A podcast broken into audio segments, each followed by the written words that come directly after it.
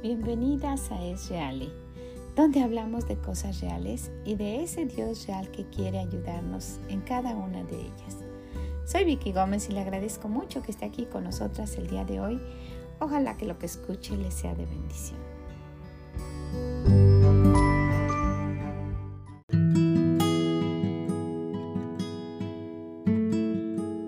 Hola, ¿cómo está? ¿Cómo se encuentra el día de hoy? ¿Ya encontró el gozo? Ojalá que lo busquen, vaya y búsquelo.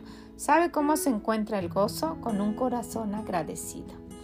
Ese ha sido nuestro primer ah, motivo de conversación cuando nos reunimos, el encontrar el gozo el buscar alrededor nuestro, el darle gracias a Dios por lo que tenemos y darnos cuenta de que Dios ha sido bueno. Esto nos va a traer gozo. Agradezcale al Señor por lo que tiene y se va a dar cuenta que en, en un momento empieza a sentirse diferente. En lugar de quejarnos, vamos a ser agradecidas y el Señor nos va a bendecir porque Él quiere eso, quiere que, que demos gracias en todo, ¿verdad que sí? Bueno, pues el día de hoy quisiera que habláramos de algo. Mire, en nuestra iglesia como en la suya probablemente hay ocasiones en que tenemos un invitado especial, un pastor, un predicador que viene de fuera con el tema exclusivo de avivarnos y de animarnos para que tengamos un, un, un nuevo deseo de servir al Señor, ¿verdad? Un avivamiento, un avivamiento en nuestro corazón y nos, traen temas especiales para eso. Y sí, mire, esto resulta mucho porque son, ah, muchas veces son dos o tres días o, o un día solamente, pero hablando de ese tema, pues uno se siente con deseo de hacer más y más para el Señor. Pero cuando uno se da cuenta de que el deseo de nuestro Dios es que ese avivamiento esté siempre, siempre que nosotras nos acerquemos y leamos su palabra y lo busquemos en oración y que tengamos ese corazón dispuesto de recibir aquello que Él quiere darnos. Y sabe, pudiera darse el caso de que en una, en una iglesia haya dos, tres avivamientos al año y que nada suceda. Y puede ser, no siempre, ¿verdad? Pero pudiera ser el caso de que el corazón no está con una forma humilde para recibir aquello que nos están trayendo. O aunque sea su pastor o aunque sea el mismo el mismo encargado que usted tenga en su iglesia el que esté trayendo esos mensajes, pues muchas veces no hace ningún eco en el corazón de nadie porque no hay humildad para recibirlo. Uno no puede recibir si no está dispuesto, si hay soberbia en el corazón y si piensa que, que ya sabe todo y que no necesita. Y aun cuando esté escuchando, Puede hacer que solo esté observando y viendo quién está llegando y viendo que la cortina está mal puesta y viendo en lugar de estar atenta a lo que nuestro Dios está diciendo. Entonces, pues primeramente quisiera que viéramos esto, sí. Cuando el Señor quiere que nosotras avivemos el fuego en nuestro corazón, muchas veces tiene que quebrantarnos, porque en ese momento es cuando uno realmente se, se humilla y se acerca a Dios. De lo contrario, en un corazón soberbio no va a entrar la palabra del Señor de la misma manera.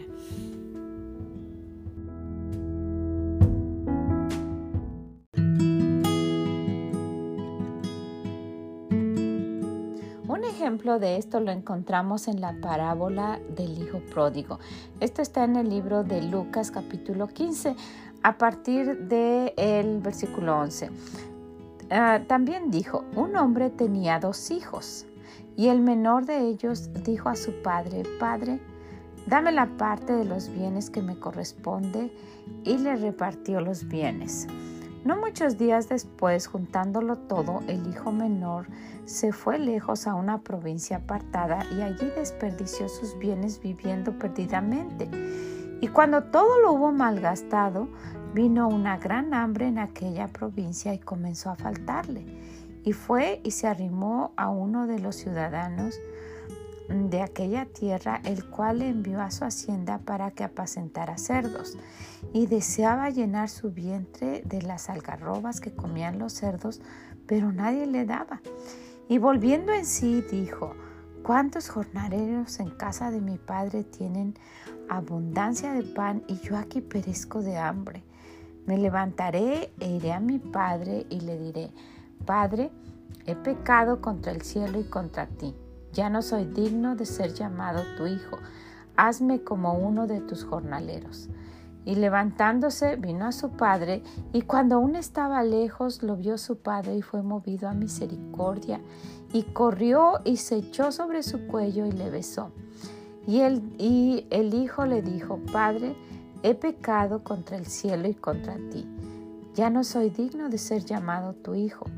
Pero el padre dijo a sus siervos, sacad el mejor vestido y vestidle, y ponedle un anillo en su mano y calzado en sus pies, y traer el becerro gordo y matadlo y comamos y hagamos fiesta, porque este mi hijo muerto era y ha revivido, se había perdido y es hallado. Y comenzaron a regocijarse. Y su hijo mayor estaba en el campo. Y cuando vino y llegó cerca de la casa, oyó la música y las danzas. Y llamando a uno de los criados le preguntó qué era aquello. Y él le dijo, tu hermano ha venido y tu padre ha hecho matar el becerro gordo y por haberle recibido bueno y sano. Entonces se enojó y no quería entrar. Salió por tanto su padre y le rogó que entrase. Y bueno, en esta historia hay dos cosas que yo quisiera que viéramos. La primera es que este joven, insensato, ¿verdad? Sin sabiduría, pensó que era muy fácil y se fue, hizo lo que quiso y eh, pues tuvo que quedar hasta el grado pues más bajo de querer comer lo que comían los cerdos y ni siquiera eso tener, ¿verdad? Pero dice que volvió en sí, recapacitó y dijo, wait a minute, ¿qué en el mundo estoy haciendo aquí? En la casa de mi papá estaba yo tan bien, ¿qué iba yo a estar comiendo de esto?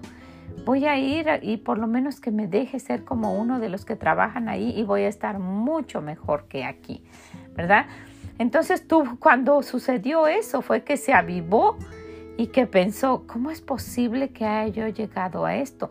Dice, dice eh, en, la palabra del Señor, volviendo en sí, como que volver en sí es, es, una forma de expresarse de alguien que, que, ha estado desmayado, ¿verdad? De alguien que ha estado como dormido. Dice, y volviendo en sí, dijo, ¿cuántos jornaleros en casa de mi padre tienen abundancia de pan y yo aquí perezco de hambre? Ni siquiera estaba pensando en ir a su casa, estaba pensando de ir como un empleado, pero, pero es muy interesante que, el Señor dice volviendo en sí. No estaba, no estaba actuando pues de una forma sensata, sabia, estaba pues de una manera inconsciente. Por eso decimos que inconsciente eres. Inconsciente como alguien que está desmayado, ¿verdad? ¿Qué inconsciente eres? Bueno, pues este joven estaba actuando de una manera muy inconsciente, de una manera tonta, de una manera necia. Entonces cuando él volvió en sí, cuando recapacitó, hasta entonces fue que le llegó esa idea de pensar, ¿qué estoy haciendo aquí? Necesito regresar al lugar donde yo estaba y pedir perdón a mi papá y humillarse.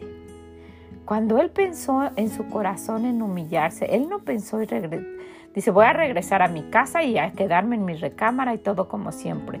No, cuando él tuvo un corazón humilde, fue entonces que se avivó su vida, que su vida fue diferente.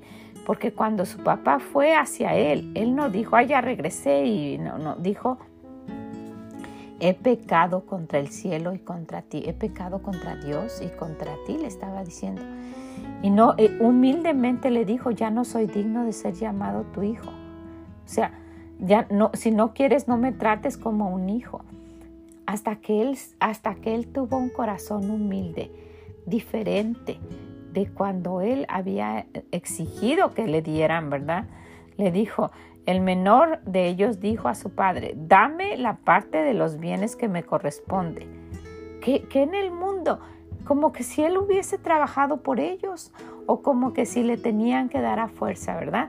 Pero pues eh, el Señor nos muestra esto de una manera tan clara para, para hacernos ver hasta que uno esté en lo más bajo, humillado totalmente, es cuando uno puede tener un avivamiento. Y puede ser de dos formas, o puede ser que el Señor nos haga que, que, lleguemos a ese grado, o que nosotras humildemente volvamos en sí como si estuviésemos, hubiésemos estado desmayadas o en una vida pues que inconsciente, ¿verdad? Y que volvamos en sí, digamos, bueno, yo, yo puedo servir a Dios de una manera diferente, no tengo que vivir así. Yo puedo, yo puedo hacer esto, puedo cambiar aquello. Pues, Dios me está diciendo esto aquí, lo voy a tratar de hacer si, si, si he desperdiciado mi vida yendo de aquí para allá, cambiando de trabajo, no siendo estable, en fin, lo que usted sabe que el Señor le está diciendo, necesitamos recapacitar, volver así y entonces vamos a tener un avivamiento.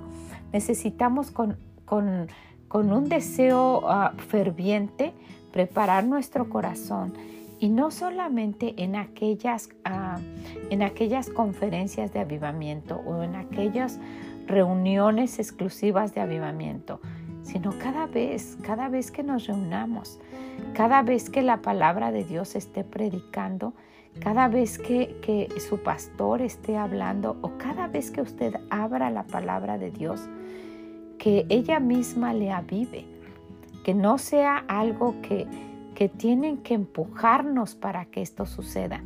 Que no sea algo que, que si no me aviva nadie, pues yo ahí me quedo, ¿verdad? No, tenemos esta, la palabra de Dios que es viva y es eficaz y que penetra. Necesitamos tener un corazón tan suave que esta palabra pueda penetrar, pueda entrar y pueda hacer cambios en nuestro corazón, pueda hacer cambios de bien, pueda avivarnos para para poder querer servir a Dios, para poder escucharlo más, para poder seguirlo más, para poder obedecerlo más. Entonces, pues puede ser que, que, caigamos en esto como, como el hijo pródigo que pues le dejó, Dios le dejó que pasara eso, ¿verdad? En esta situación de este ejemplo que nos está dando el Señor. Y hay algo muy interesante que también quiero que viéramos. Cuando el otro hijo regresó, pues usted y yo estaríamos enojadas también, ¿verdad? Dijo, ¿cómo en el mundo? Este se fue, ¿verdad?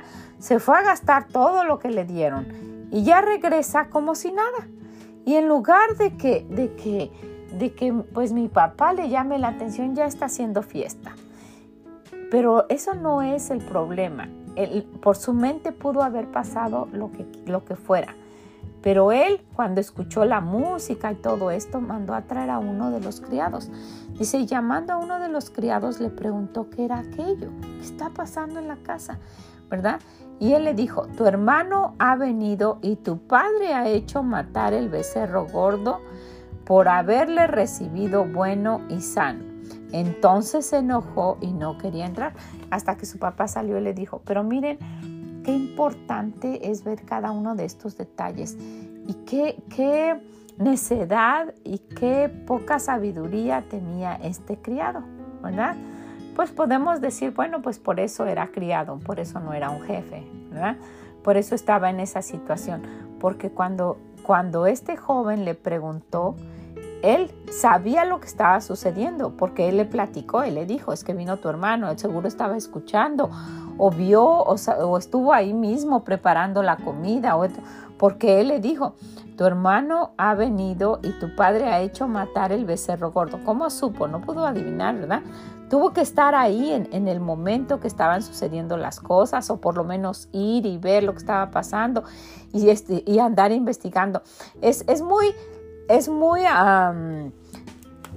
infantil pensar que solamente con ver a la distancia él ya pudo adivinar todo lo que estaba sucediendo, ¿no? Y más cuando está pasando esto, el, papá debe haber llorado muchas veces, todos supieron que él se había ido, todos supieron que pues había exigido como pues con autoridad llevarse lo que le correspondía según él y que ahora estaba regresando, pues todos los criados debieron haber estado viendo qué es lo que pasaba y luego cuando mataron el becerro, en fin.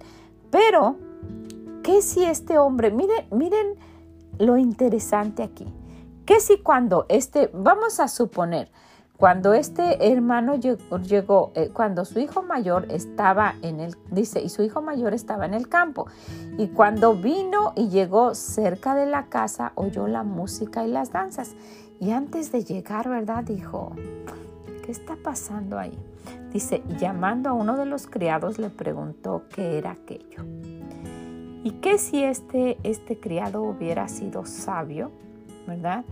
Y hubiera sido pacificador y hubiese conocido de Dios y hubiese querido ayudar y hubiese no querido levantar contiendas y hubiese obedecido lo que Dios decía. En lugar de haberle dicho, tu hermano ha venido y tu padre ha hecho matar el becerro gordo, ¿qué si le hubiera dicho? ¿Qué crees? Vino tu, tu hermano tan acabado, tan triste, tan humillado, que le dijo a su papá, que le dijo a tu papá que él ya no era digno de ser su hijo. Pero tu papá lo perdonó, lo perdonó y lo quiso tratar como hijo otra vez. Yo creo que con algo, algo como eso que hubiera dicho el criado, el, el hermano no se hubiese enojado tanto. A lo mejor todavía se hubiese enojado, pero no tanto al grado que no quería entrar hasta que salió su papá, ¿verdad? Y ya sabemos que después le dice, oye, a mí ni siquiera me habías hecho dejar, dejado hacer una fiesta con mis amigos y yo que siempre estoy aquí sirviéndote. Y mira este que apenas acaba de llegar y está súper enojado, pero no hubo un alguien pacificador que, que evitara eso. Entonces, pues necesitamos darnos cuenta en, en qué en qué manera estamos actuando, respondiendo a las situaciones que tenemos, con qué corazón estamos haciendo las cosas. Este criado pudo haber tenido un corazón humilde también, ¿verdad? Y pudo haber dicho, yo puedo ayudar aquí a que esto no se haga más y más grande.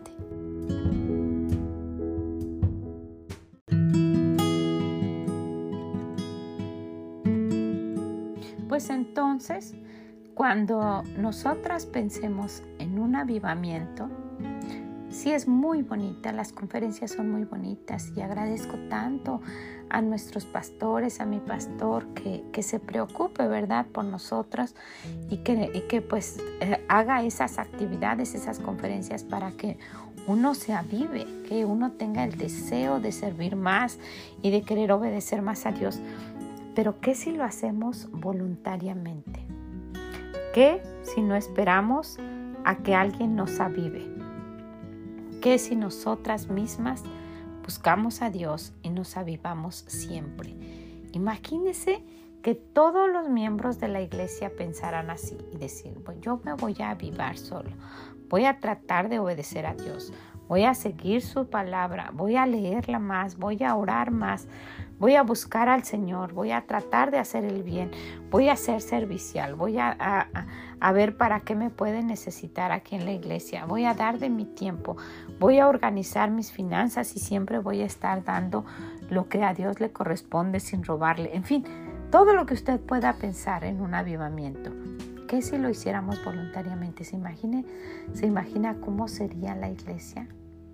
Ha habido ocasiones en que en Inglaterra y, aquí en Estados Unidos ha habido avivamientos así que se contagian, pero desafortunadamente este, este cambio tecnológico que ha surgido, yo no sé si se usa la palabra tecnológico, pero con tecnología que ha surgido en el mundo entero, ha hecho que mucho del cristianismo se pueda estar apagando. Entonces, pues, ojalá que, usted asista a sus actividades y sus reuniones de avivamiento. Pero yo la animo a que empiece una chispita para que se encienda un fuego y un avivamiento personal que usted pueda transmitir en su hogar, a sus vecinos, inclusive en su iglesia. Que vean que usted no es alguien como este, este criado que en lugar de, animar y de, y, de, y de unir y de ayudar, y causó discordia entre los hermanos. Y ya ven qué triste es la discordia entre los hermanos, ¿verdad? Son problemas que se hacen muy, muy fuertes, eso dice la Biblia, que son como, como algo que, que no se puede quebrantar. Entonces, pues yo, yo quisiera animarla a que avive y que sea alguien que, que, que no apague el fuego que pueda haber en alguna otra persona. Al contrario, que anime, que anime para para que las otras personas también quieran obedecer al Señor. ¿Qué le parece? Pues la dejo con esto, la dejo para que usted piense, para que usted lo analice y para que lo quiera hacer. Para que tengamos un avivamiento, necesitamos un corazón humilde. Yo puedo pensar que este joven, después que haya regresado, después que pasó la fiesta, Tal vez el otro hermano fue convencido por su padre, empezaron ahí, se sentaron y luego hasta después el otro hermano se dio cuenta, wow, este muchacho no está como se fue. Eso no se lo dijo el criado, pero probablemente él después se dio cuenta, ¿verdad? Porque si él venía así cuando dice que volvió en sí, entonces le ha de haber dicho, ¿sabes qué? Así como le dijo a su papá, a lo mejor, ¿verdad? Yo no sé, no solo estoy pensando lo que pudo haber sucedido. A lo mejor le dijo, ¿sabes qué? Yo, yo, yo quiero trabajar. Ya le dije a mi papá que, que me tome como uno de sus empleados. Yo puedo trabajar para ti también si tú quieres. En fin, y entonces a lo mejor la actitud de su hermano cambió y, y, al ver la humildad del corazón de, de este joven, de, del hermano que se había ido, pues la situación se volvió más unida y a lo mejor este joven empezó a trabajar y después con el tiempo recobró el lugar que tenía como hijo o tal vez su papá de inmediato le dio como hijo, pero yo puedo pensar que cambió su actitud, ¿verdad? Y eso es lo que el Señor espera de nosotras, que cambiemos nuestra actitud de ver lo que Él hace por nosotras que no sea con arrogancia como si lo mereciéramos y que no sea con soberbia, por el contrario, con un corazón humilde y con el deseo ferviente de escuchar la voz de Dios y de que se avive siempre que nosotros lo, lo busquemos, que se avive un fuego que no se apague ¿Verdad? Ustedes han escuchado ese canto que no se apague el fuego que hay en mi corazón. Bueno, pues ese es el deseo de Dios, que no se apague ese fuego, que siga ardiendo más y más, como dice, como dice ese, ese, ese cantito. Bueno, pues estamos en un tiempo de avivamiento. Usted puede tomarlo o usted puede seguir inconsciente. Pero déjeme decirle que el avivar un fuego en su corazón le trae muchas bendiciones porque primeramente tiene el deseo de conocer más de Dios, de buscarlo, de escudriñar su palabra, de orar, de pedirle, de agradecerle. Y todo eso va a hacer que su vida sea mucho más feliz. Ojalá que lo quiera hacer, que lo quiera compartir a alguien más y que tenga este cambio en su corazón que avive el fuego, que, que no se apague, que cada vez que vaya disminuyendo usted misma lo avive, ¿verdad?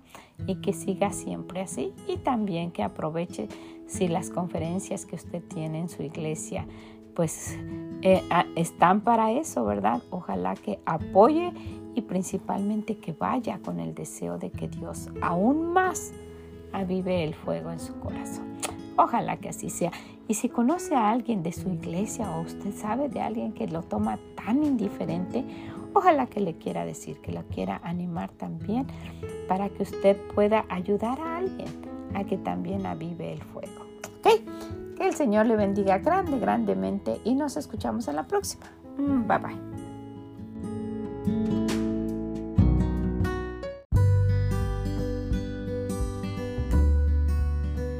Muchas gracias por haber estado con nosotras el día de hoy.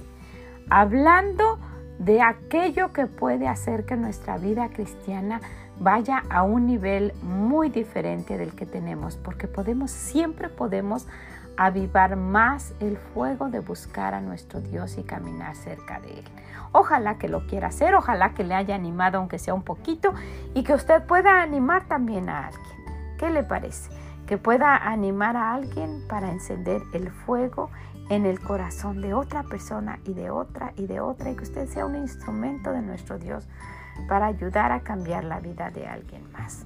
Ojalá que así sea. Pues le agradezco mucho, muchas gracias. Si puede, visítenos en esreali.com y déjenos sus comentarios. Que el Señor le bendiga y nos escuchamos en la próxima. Mm, bye bye.